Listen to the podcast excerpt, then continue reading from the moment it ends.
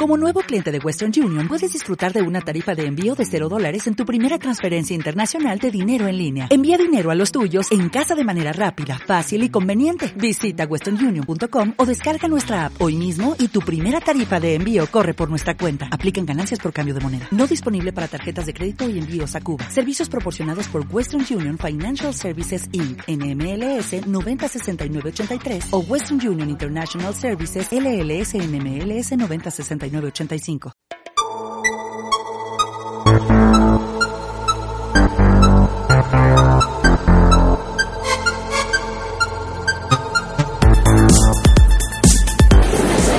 Buenas tardes, tecnologistas. Eh, hoy es eh, viernes 21 de octubre, son las 20.52. Os voy a poner en situación porque prácticamente todo lo que os quiero contar hoy eh, se entiende mejor y, y va hilado si os explico dónde me encuentro ahora mismo. Estoy en el aeropuerto de Miami, en la sala F de puertas de embarque, bueno, en, en el Concourse F, y esperando a que mi vuelo, que está en la puerta F15, salga dentro de un ratito hacia Madrid. Todo este viaje empezó hace 10 días en un avión rumbo a Alicante y he terminado aquí. Uh, fui a Alicante para encontrarme con, con mis amigos eh, Emilio eh, de Milcar FM y Miguel de eh, la red por momentos de podcasting para coger un coche e ir hasta Málaga y durante todo el fin de semana disfrutar de las jornadas de podcasting de este año que caían en este fin de semana, el fin de semana pasado en Málaga, las JPod 11 ya, ya llegaremos ahí, ¿vale? Y luego desde allí, desde Málaga, eh, me vine a mí, a mí, a ver a la familia, eh, pues unas necesidades familiares que a veces son necesarias. Entonces, eh, bueno, pues he explicado eh, que, que, que, estoy de donde estoy y que he pasado toda la semana donde la he pasado. Ahora, eh, pues os puedo explicar mejor un poquito eh, todo. Uh, evidentemente, pues han sido días de, de dedicarle primero a los amigos eh, y al podcasting y luego a la familia. Pero eso no quita que haya podido eh, disfrutar o, o, o, ver todo lo que he visto a través de, de, un filtro de tecnología. Es decir, vamos a, a entender mejor la tecnología que, que, he tenido durante todo el viaje. ¿vale?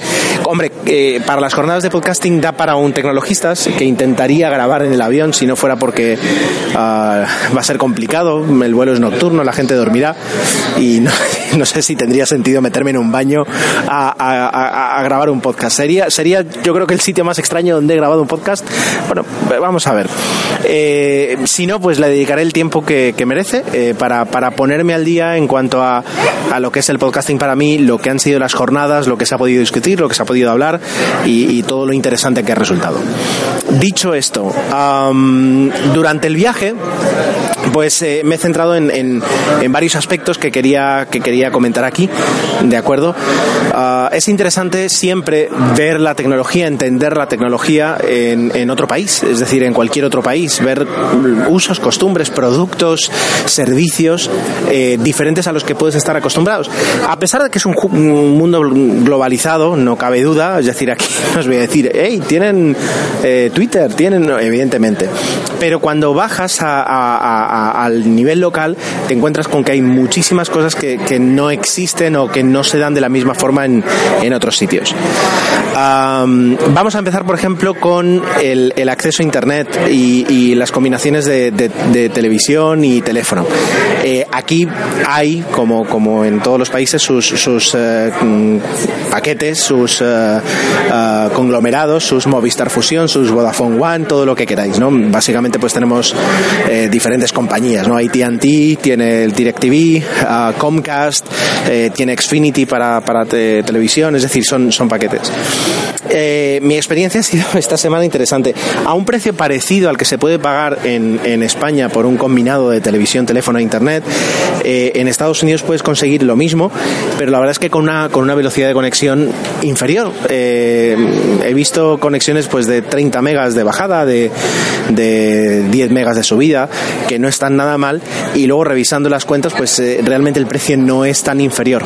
Eh, en los sistemas de teléfono pues funcionan igual, aunque por ejemplo donde estuve eh, en casa de mis, de mis familiares Ah, es interesante cuando suena el teléfono, en el televisor te dice quién está llamando, lo cual mm, no sé hasta qué punto es molesto o, es interesante.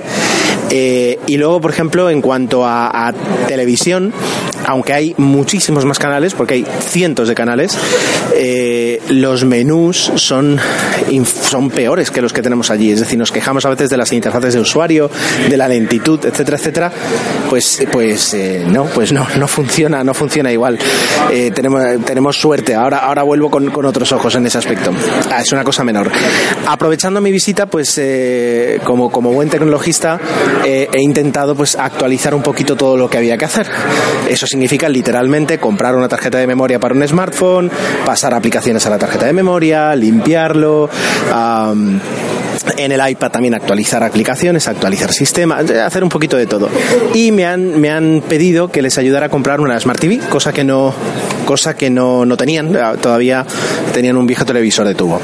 Para allí que me fui, y aquí en, Estados Unidos, pues hay, hay, evidentemente hay de todo, hay diferentes eh, sitios donde puedes comprar. Por una parte tienes Walmart. Walmart es la mayor, eh, el, la mayor empresa de comercio al por menor del mundo, físico, eh, quitando evidentemente Amazon o quitando Alibaba. AliExpress. Eh, y luego, por ejemplo, tienes equivalentes más o menos a lo que sería un MediaMarkt, que son tiendas solo de todo lo que es un poquito tecnología en el hogar, etcétera, etcétera, eh, que aquí sería, por ejemplo, Best Buy, ¿vale? Bueno, eso ya digo, estoy hablando y muchos sabréis porque habréis vivido aquí o habréis venido, ¿vale? Pero bueno, eh, siempre hay gente que no y, es interesante de todas formas repasar. Bueno, pues viendo un poquito los televisores, la, la gama de precios, la gama de fabricantes, encuentras fabricantes diferentes. No me extrañaría, extrañaría que salieran de las mismas de las mismas fábricas de China, pero bueno, aquí por ejemplo hay un hay un fabricante que es eh, otro fabricante que es eh, ah, lo diré TCL, ambos son chinos, es decir, y luego por ejemplo tienes eh, modelos que aquí que en, España no se ven demasiado, como por ejemplo Sharp, no se suele ver. y luego la omnipresente Samsung ah, que está por todo. En cuanto a precios, más o menos te puedes encontrar los mismos precios, eh, pero es curioso, así como por ejemplo en, en, eh, en, España, en MediaMark, en Carrefour, porque estaba mirando para mí, eh, pues te encuentras cada vez prácticamente más televisores en 4K que en, que en Full HD, o, un 50-50. Ah, la verdad es que aquí todavía el, el, 4K no lo he visto tanto en las tiendas, no digo que esté más o menos implantado, o que a nivel de televisión puedas conseguir más o menos o menos contenido, eh, pero no lo veo tanto en, tiendas. Y luego la guerra de hercios que, tenemos en Europa, eh, con televisores que, que, estaba mirando para comprar en algún momento yo, de hasta 1200 hercios, eh, aquí no. Es decir, de hecho, lo, que, lo que puedes comprar tiene 60, 100, 120 hercios y para de contar. Esto en una gama baja, ¿vale? Es decir, en un televisor de 32 pulgadas, que por cierto, muchos de ellos todavía eh, siguen recibiendo 720, perdón, siguen, siguen emitiendo en 720 porque reciben un, un 1080 entrelazado y, son televisores de 720 HD ready, cosa que por ejemplo en, en, España, aunque te compres una gama baja, es muy raro ver eso. Lo normal es ya tener un Full HD. Entonces, eh, es curiosa, es decir, esa, esa calma con la que se han tomado un poquito la, la progresión de los televisores eh, aquí. Por lo que estaba viendo que, bueno, estuve viendo porque al final compramos un modelo. Y otra cosa que me ha sorprendido, que todavía no he llegado a ver en España, ha sido el, el hecho de ah, la integración de Smart TV.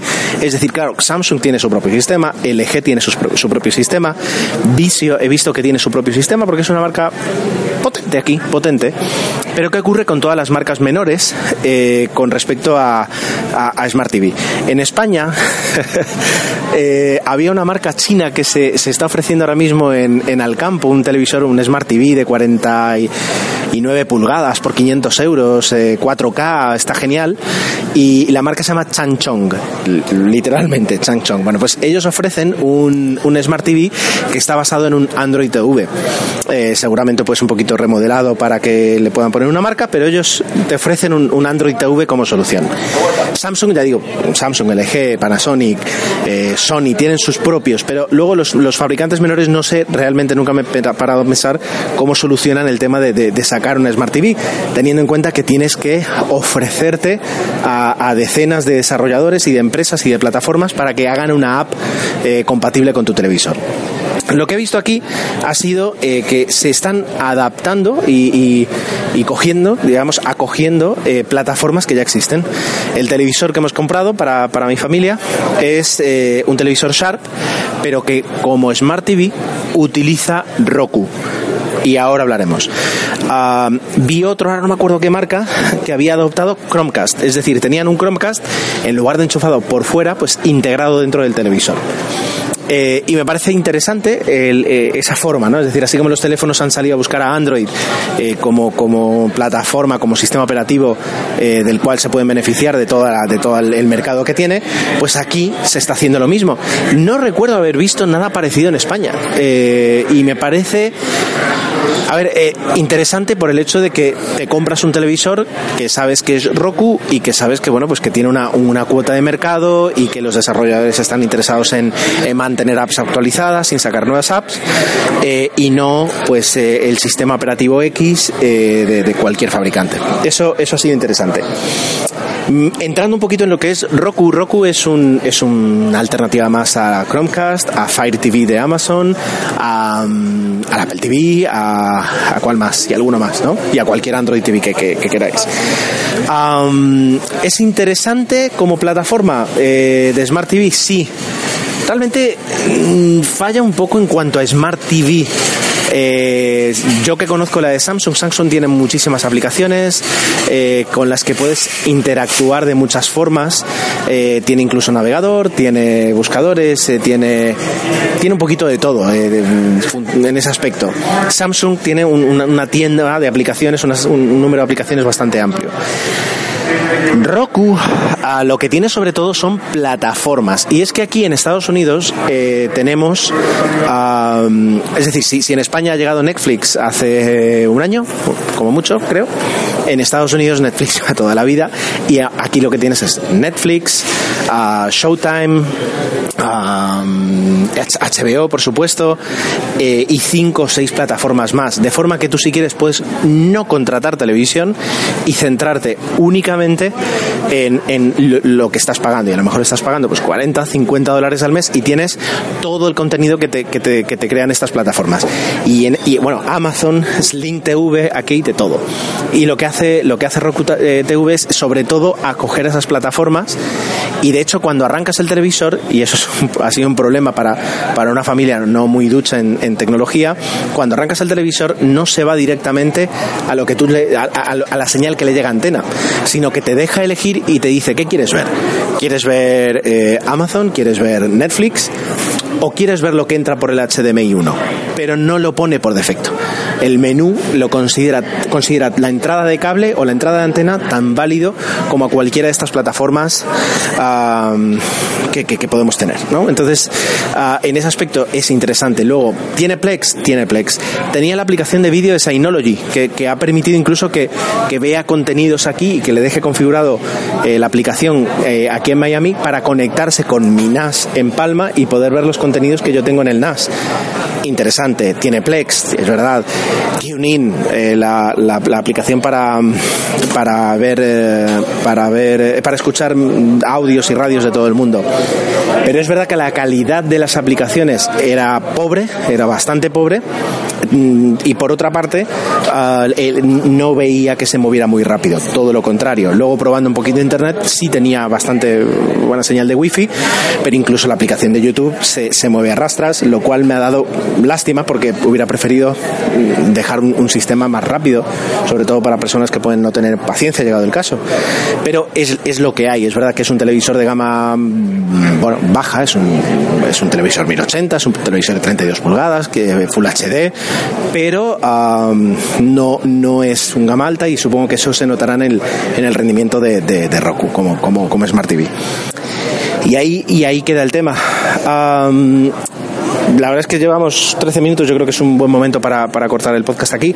Más cosas he, aprendido, más cosas me llevo eh, de, de, una semana aquí eh, en, cuanto, en cuanto a tecnología. Pero, bueno, por ejemplo, otra cosa que os voy a comentar.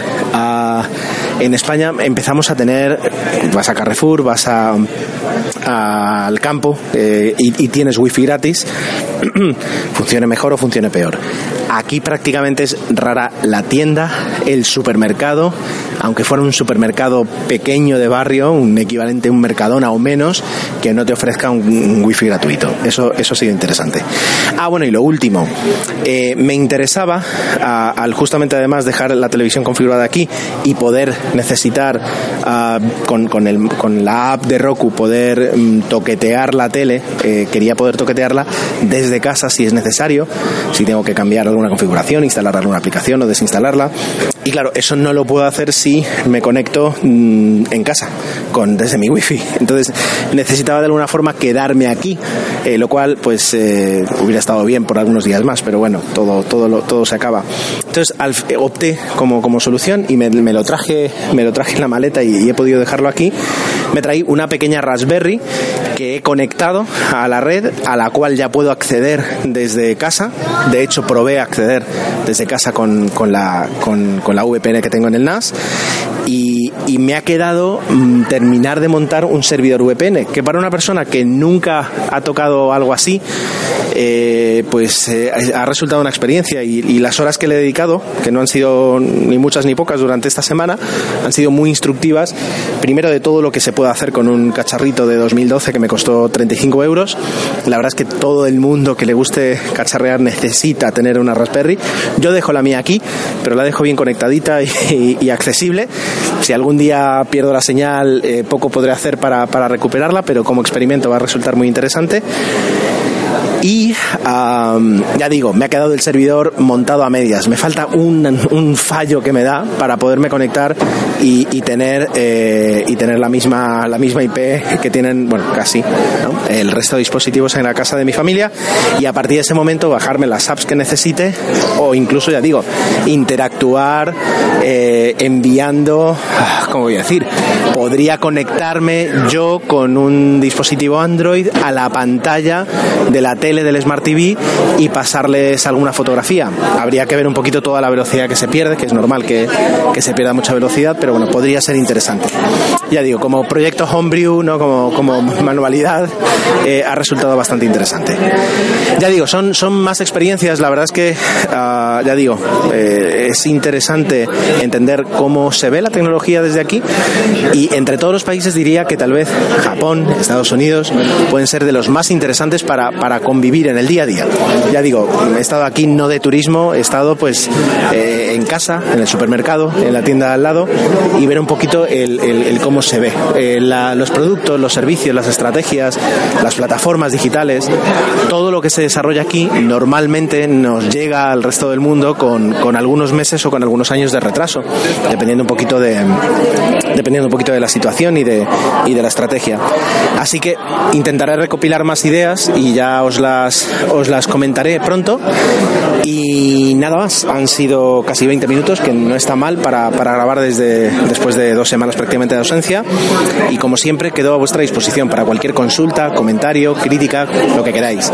Me tenéis en arroba ger7, arroba cajer7net, en telegram.me barra cajer7 o en el grupo de Telegram, cuyo enlace para entrar tenéis fijado eh, como tweet en la, en la parte, bueno, en la cuenta de arroba cajer7. Y poco más, eh, un placer saludaros, un placer poder compartir un ratito con vosotros. Ya me quedo en la fila para subir al avión. Eh, hasta pronto.